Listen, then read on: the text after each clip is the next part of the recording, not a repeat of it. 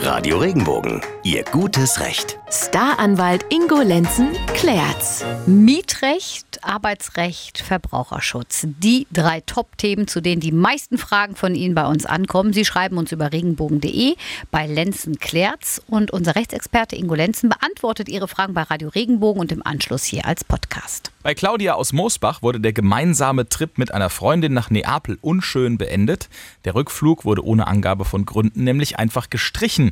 Da allerdings die beiden ja irgendwie heim mussten, haben sie sich dann den nächstbesten Flug einer anderen Airline gebucht, waren aber zwölf Stunden zu spät zu Hause am Stuttgarter Flughafen. Ihre Frage jetzt, wer kommt für die entstandene Verspätung auf, beziehungsweise wer zahlt den zusätzlichen Rückflug? Ingo, was sagst du? Normalerweise schlagen dann die Airlines von sich aus eine alternative Flugverbindung für den Tag vor, die man dann nehmen kann. Also das wäre der einfachere Weg, weil man dann immer gewiss sein kann, die übernehmen auch die Kosten.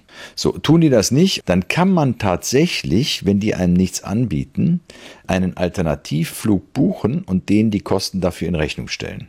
In dem Falle bekommt man aber die Flugkosten, die man für das Ticket bei denen bezahlt hat, natürlich nicht zurück.